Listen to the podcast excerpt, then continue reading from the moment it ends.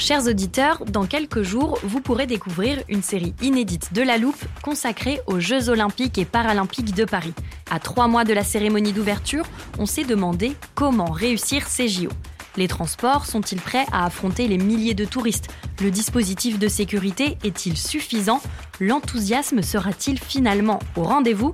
Pour répondre, on plonge durant cinq épisodes dans les archives des éditions précédentes, accompagnés des journalistes de l'Express. C'est à retrouver à partir du 13 mai sur toutes les plateformes d'écoute. Hiring for your small business? If you're not looking for professionals on LinkedIn, you're looking in the wrong place. That's like looking for your car keys in a fish tank. LinkedIn helps you hire professionals you can't find anywhere else, even those who aren't actively searching for a new job but might be open to the perfect role. In a given month, over 70% of LinkedIn users don't even visit other leading job sites. So start looking in the right place. With LinkedIn, you can hire professionals like a professional. Post your free job on linkedin.com slash people today. Il y a quelques jours, j'ai eu une discussion captivante avec Éric Mandonnet, le rédacteur en chef du service politique de l'Express. Éric, c'est un des piliers de notre rédaction. Il en fait partie depuis plus de 25 ans. Et lorsque je lui ai demandé pourquoi il avait choisi d'écrire pour ce magazine en particulier, Voici ce qu'il m'a répondu. L'Express a impressionné en tant que titre parce que l'Express avait une vraie histoire politique. D'abord parce que l'Express avait un peu participé à l'aventure politique de la France et parce qu'il y avait eu des plumes en journalisme politique qui avaient beaucoup contribué au prestige de l'Express et ça comptait beaucoup à l'époque être une marque pour un journal. Cette histoire politique et ces plumes qui ont fait la marque L'Express on a décidé de leur dédier tout un épisode de cette série anniversaire, mais avant ça, je dois faire un détour par la bibliothèque. Salut Anne. Salut Xavier Tu as pu retrouver toutes les unes dont je te parlais? Oui, oui, entre donc. Je t'ai tout mis de côté. Alors voilà, ici ces vieux journaux, ce sont les premiers numéros sur Pierre Mendès France. Fais attention, c'est un peu fragile. Je vais en prendre soin, t'inquiète pas. Je t'ai sorti aussi la célèbre une sur Monsieur X Mhm. et les nombreux numéros avec Jean-Jacques Savant-Schreiber en couverture lorsqu'il se lance en politique dans les années 70. C'est parfait Anne, j'en ai juste une de plus à te demander, 2002 au lendemain du premier tour de la présidentielle. Oui, donne-moi une minute. 2002, la voici. Merci beaucoup, je pense que nos invités du jour vont avoir beaucoup de choses à nous raconter. Ah ça, j'en doute pas. Tous les gens lisaient l'Express. à la fois un journal bourgeois et un journal révolutionnaire, vous voyez. En vérité, un journal est un catalyseur. C'était passionnant, c'était bouillonnant d'idées. Je crois que les lecteurs, ce sont des gens comme vous et comme moi. Nous souhaitions également que les Français soient informés d'un certain nombre de choses qu'ils ignoraient totalement. Racontez, racontez. Je suis Xavier Yvon et dans ce podcast, je vous plonge dans 70 ans d'histoire et de journalisme. Épisode 2, l'Express, ses plumes et la politique. Dans l'épisode précédent, on vous a montré que l'Express a été et reste toujours un magazine innovant. Si vous ne l'avez pas écouté, je vous suggère de le faire avant de poursuivre ce podcast. Il y a un domaine dans lequel le journal a été particulièrement avant-gardiste, c'est le journalisme politique. Dieu sait que, euh, comme euh, nous avons été les trois premières euh, euh, filles du service politique envoyées par l'Express, Dieu sait qu'on a fait du bruit. Je me rappelle les, les députés de l'Assemblée nationale, les yeux qui leur sortaient, leur sortaient des orbites.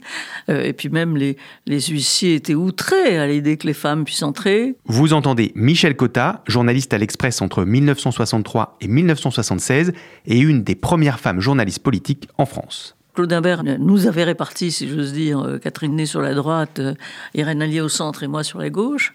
Moi, j'avais 27 ans et Catherine devait en avoir 22, ou- donc on était quand même euh, jeunes. J'ai été engagée à l'Express par Jean-Jacques Savant-Schreiber, qui m'a reçu tout à fait aimable et en me disant écoutez, vous allez vous occuper des gaullistes. Euh, parce que le Gaulle, c'est fini. Euh, il sera plus là. Les gaullistes, c'est le passé. Donc, on me donnait les gaullistes parce que j'étais la petite dernière et pour lui, c'était un sujet inintéressant. Et voici Catherine Ney, qui elle aussi a été journaliste politique à l'Express de 1967 à 1974. Le magazine a été le premier média français à envoyer des femmes à l'Assemblée nationale à une époque où le journalisme politique était la chasse gardée des hommes. Bon, ben, vous savez, c'était euh, voilà 67, 68, et c'est vrai que moi, je suis arrivée en mini-jupe, euh, une fois avec des cuissardes blanches, enfin voilà. Et les huissiers euh, nous avaient un peu regardé de travers. Et moi, j'étais en tailleur pantalon et on nous a interdit d'entrer. Alors on a dû appeler Chaban-Delmas, qui était à ce moment-là président de l'Assemblée nationale, et qui évidemment nous a, non seulement nous a fait entrer, mais nous a accompagnés. enfin, il n'y avait pas de femmes correspondantes à l'Assemblée nationale. Et alors, quand on vous nomme au service politique, qu'est-ce qu'on vous dit? Qu'est-ce qu'il faut que vous fassiez? Quelle est votre mission? Euh, Alors, il y a une mission Françoise Mhm. et une mission Jean-Jacques. Alors, la mission Jean-Jacques, c'était... euh, Alors, votre boulot, hein, c'est de plaire et de leur faire raconter tout. Bon, euh, très bien. Et puis Françoise passait derrière et disait... euh, votre boulot, c'est d'abord de bosser et de vous faire accepter. Et les deux ensemble, c'était formidable.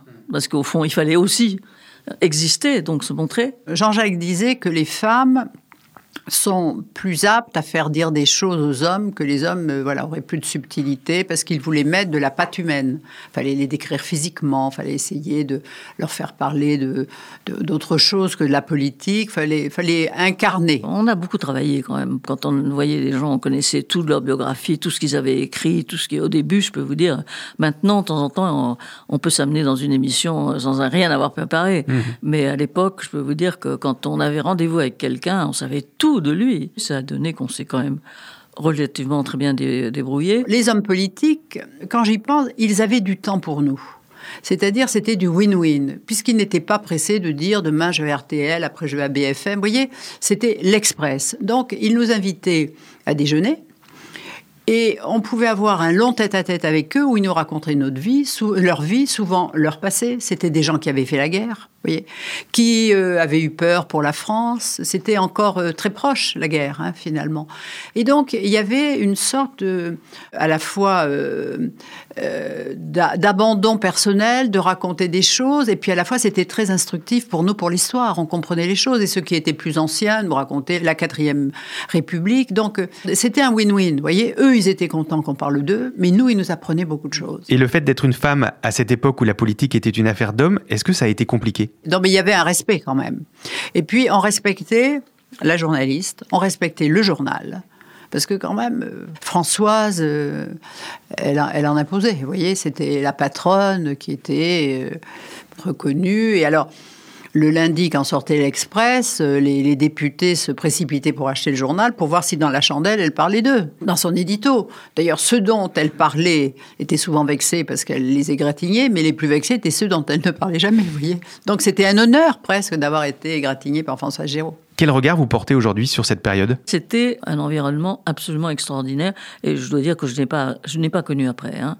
Puis euh, c'est- c'était, euh, je sais pas, à la fois un journal bourgeois et un journal révolutionnaire, vous voyez. Bourgeois et révolutionnaire, c'est-à-dire? C'est-à-dire un journal engagé, mais qui ne soit pas militant, qui soit accessible à tous les publics, avec des articles courts, bien écrits, et qui faisait que, comme le disait Jean-Jacques Servan-Schreiber, le pharmacien de Carpentras et l'ingénieur de Grenoble, qui n'avaient pas le temps de lire un quotidien, savaient tout en lisant l'Express. Et que si un sujet n'était pas dans l'Express, c'est qu'il n'était pas intéressant. Quand j'allais voir mes parents euh, par le train, le Capitole, tous les gens avaient l'Express. Parce qu'aussi, découvrir quelque chose avec l'Express, c'est que c'était, on se salissait pas les mains, voyez on était, c'était quelque chose, un joli papier glacé, c'était à la fois luxueux et tout ça. Donc il y avait une sorte de fierté d'être, euh, d'être à l'Express. C'était euh, moderne, c'était euh, un avant-garde, c'était un bel objet, c'était chic. Je me souviens d'un grand bonheur. Le passage de Michel Cotta, Catherine Ney et Irène Allier au service politique représente un âge d'or pour l'Express, âge d'or qui prendra fin au milieu des années 70.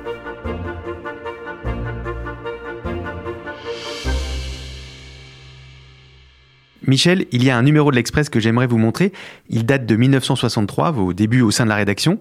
Je décris la une pour nos auditeurs. On y voit une silhouette d'homme, de dos, qui se dessine sur un fond rouge vif. L'homme a un chapeau, un long manteau et il tient un cartable en cuir. Le titre de ce numéro, c'est Campagne présidentielle, Monsieur X contre De Gaulle. Racontez-nous cet épisode, Monsieur X. Alors, euh, comment naît l'idée de Monsieur X? On cherche un candidat contre De Gaulle en 1965. Donc, dans les années 63-64, Jean-Jacques commence à se dire bon, il faut un candidat. Bon. Mendes France ne vou- voulait pas se présenter. Et de toute façon, les liens entre Mendes France et Jean-Jacques avaient euh, s'étaient un peu altérés pendant ce temps-là. Et donc, il s'est dit voilà, euh, on va créer un personnage Mais c'était une idée de presse formidable quand même. Euh, c'était une idée politique sûrement, mais une idée de presse. Alors on a fait un jour je, euh, découvre le haut, un jour je découvre le bas. Alors le premier, euh, c'était qu'est-ce qu'il faudrait pour diriger la France? Alors il faudrait un homme modéré, un homme sûr de lui, un homme qui ait des contacts avec la population. Et puis le deuxième était encore plus précis. Et puis finalement, l'Express a joué le, rôle, le, jeu de faire découvrir qui était Monsieur X, non pas par lui-même, mais par match, qui était Renan euh, Jean-Raymond Tournou, qui a un jour dit voilà, j'ai compris, c'est Gaston de Fer.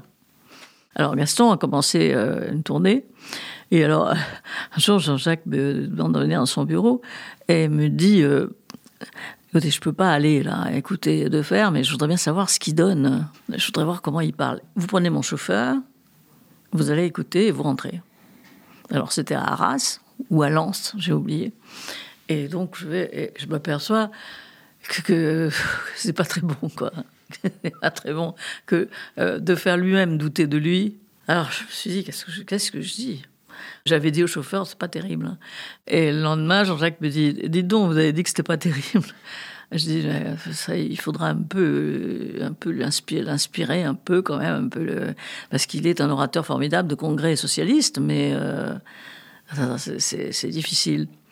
Et alors, euh, bon, il m'avait dit, bah, ça s'arrange, ça, ça s'arrange. Bon, et puis finalement, c'est un peu plus tard, euh, Gaston Defer qui a jeté l'éponge, laissant la place à François Mitterrand. Cette anecdote est particulièrement révélatrice de la relation compliquée des fondateurs de l'Express avec la politique. Je vous le rappelle, à l'origine, le magazine a été créé en soutien à un homme, Pierre Mendès France, et ses directeurs ont toujours été extrêmement engagés, nous y reviendrons. Avec Monsieur X, JJSS essaye une fois encore d'imposer son agenda anti-gaulliste, sans succès. Il va donc finir par y aller lui-même. Le fondateur de l'Express prend la tête du parti radical valoisien en 1971 avec en ligne de mire la campagne des élections législatives de 73. L'Express avait décidé, Jean-Jacques avait décidé que les gaullistes, qui étaient la majorité de 68, allaient être battus. Et il nous avait envoyé, Michel et moi, faire des reportages dans la France entière et il fallait revenir en disant la conclusion était fixée d'avance. Le député sortant gaulliste va être battu et le député radical valoisien de Jean-Jacques va être élu. Alors il y a eu pendant des mois, les, 100 députés menacés, ça s'appelait. Bon, il faut voir qu'à la fin, sur 100 députés menacés, il y en a eu 96 de réélus, vous voyez.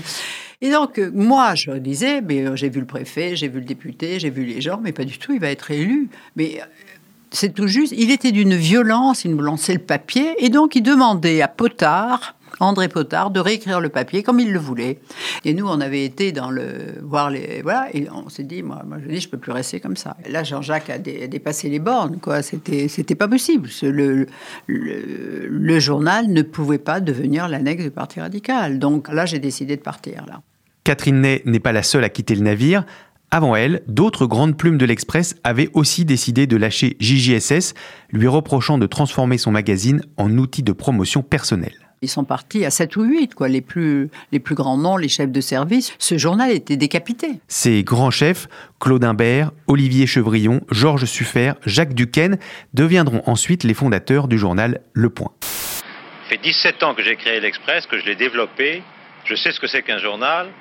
Et bien qu'étant devenu homme politique, je sais ce que c'est que le journalisme et que l'inféodation de l'Express au pouvoir établi, c'est ce qu'il y a de pire, mais que son inféodation aussi des mouvements politiques serait très mauvaise. Et jamais je n'abîmerai moi-même un journal que j'aime, puisque je l'ai fait naître. La carrière politique de JJSS atteint son apogée en mai 1974. Il sera l'éphémère ministre des Réformes du premier gouvernement Chirac et sera débarqué 12 jours seulement après sa nomination. Un mois plus tard, Françoise Giroud entre à son tour au gouvernement et devient la toute première secrétaire d'État à la condition féminine. Vous savez, moi j'avais une très jolie situation, très agréable, beaucoup plus agréable que celle de ministre, et j'ajoute beaucoup mieux payée. Mais c'est temps, c'est beaucoup dans la vie des femmes.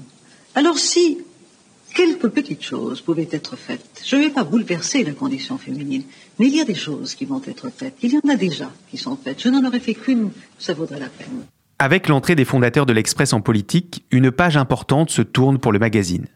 À la fin des années 70, il est revendu à l'homme d'affaires franco-britannique Jimmy Goldsmith, puis change très régulièrement de propriétaire sans jamais perdre sa relation privilégiée avec le personnel politique. Je me souviens que dans la période 2005-2007, alors que la, concurrence s'aiguisait entre Dominique de Villepin, Premier ministre, et Nicolas Sarkozy, ministre de l'Intérieur... Vous aurez reconnu Éric Mandonnet, le rédacteur en chef du service politique de l'Express aujourd'hui. Je me souviens d'avoir écrit un article euh, racontant les premières réunions confidentielles que Dominique de Villepin tenait euh, pour euh, bâtir une stratégie présidentielle élyséenne, papier qui n'avait fait ni la couverture, ni un appel de une. Et au moment où le papier sort, euh, Nicolas Sarkozy est euh, en déplacement outre-mer.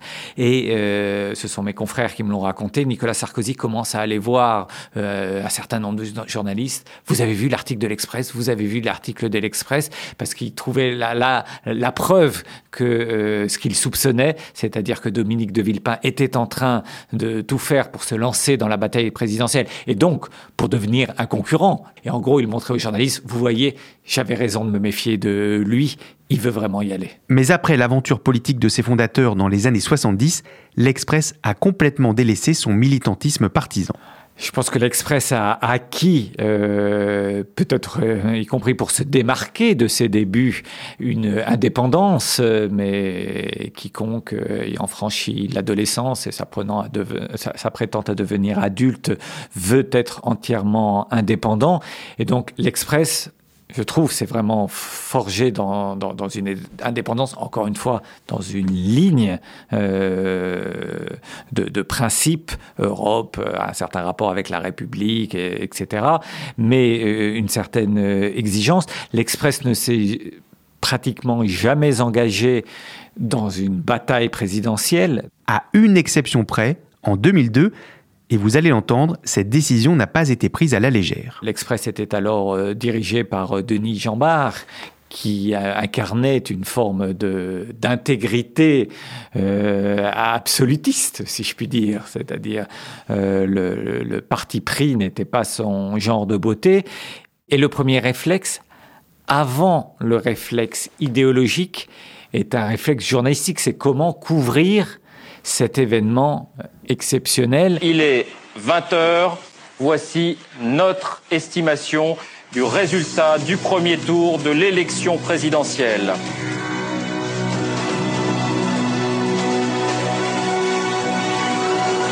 Jacques Chirac, 20% des voix. Énorme surprise, Jean-Marie Le Pen semble devoir être le second avec 17% des voix. Et ce n'est que dans les jours suivants que le débat et la, question d'une prise de position de l'Express va apparaître. Mais nous, c'est comprendre et raconter ce qui se passe. Vraiment, le dimanche et le lundi, ça va être la priorité absolue. On savait que la victoire de Jean-Marie Le Pen était impossible, mais le, le choc, c'est ça qu'il fallait raconter. Et ensuite, dans les jours suivants, euh, plus d'un point de vue éditorial, la décision prise de donner une solennité particulière au numéro dans lequel, euh, ça je m'en souviens très bien, Denis Jambard fera un éditorial expliquant pourquoi l'Express fait un choix qui n'est pas traditionnellement le sien de prendre parti pour un second tour de l'élection présidentielle. Monsieur, la terreur que les partis extrêmes nous inspirent est telle que nous souhaitons vivement votre victoire le 5 mai.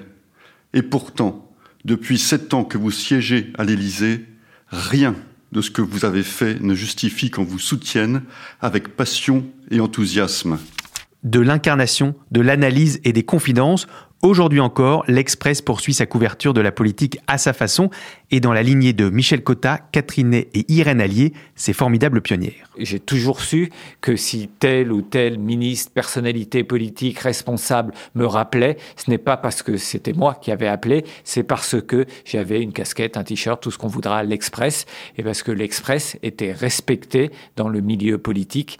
Donc en ça, oui, ça donne des, devoirs. Aujourd'hui, le journalisme euh, politique le journalisme est d'abord un journalisme d'opinion presque, un journalisme d'idéologie, où on chausse ses lunettes idéologiques avant de regarder la réalité. Pour moi, l'Express, à l'époque, c'est tout l'inverse. Et c'est ce qui fait, a fait et continue de faire le charme et même la marque de l'Express, c'est-à-dire que euh, on est encore dans un journalisme qui s'intéresse d'abord à ce qui s'est passé, qui regarde, qui étudie ce qui s'est passé, même si ça ne correspond pas tout à fait à, euh, aux a priori.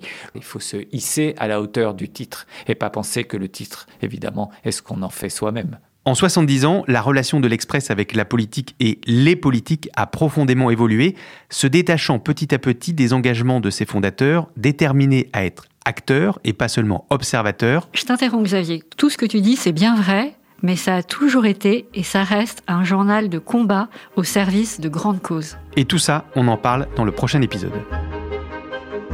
Cette série a été produite par Mathias Pengili et Xavier Yvon avec Charlotte Baris et Marion Gallard et réalisée par Jules Cros.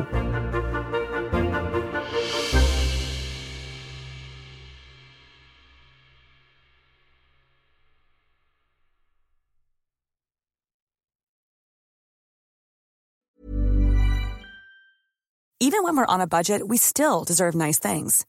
Quince is a place to scoop up stunning high-end goods for 50 to 80% less than similar brands.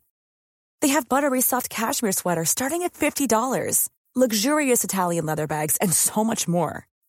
Plus, Quince only works with factories that use safe, ethical, and responsible manufacturing. Get the high-end goods you'll love without the high price tag with Quince. Go to quince.com slash style for free shipping and 365-day returns. Sick of being upsold at gyms? My guy, you're currently a base member. For $90 more, I can upgrade you to our Shred membership. For 130 more, you'll be a Swole member. And for just $300 more, you'll reach Sweat Platinum. At Planet Fitness, you'll get energy without the upsell. Never pushy, always free fitness training and equipment for every workout. It's fitness that fits your budget. Join Planet Fitness for just $1 down and $10 a month. Cancel anytime. Deal ends Friday, May 10th. See Home Club for details.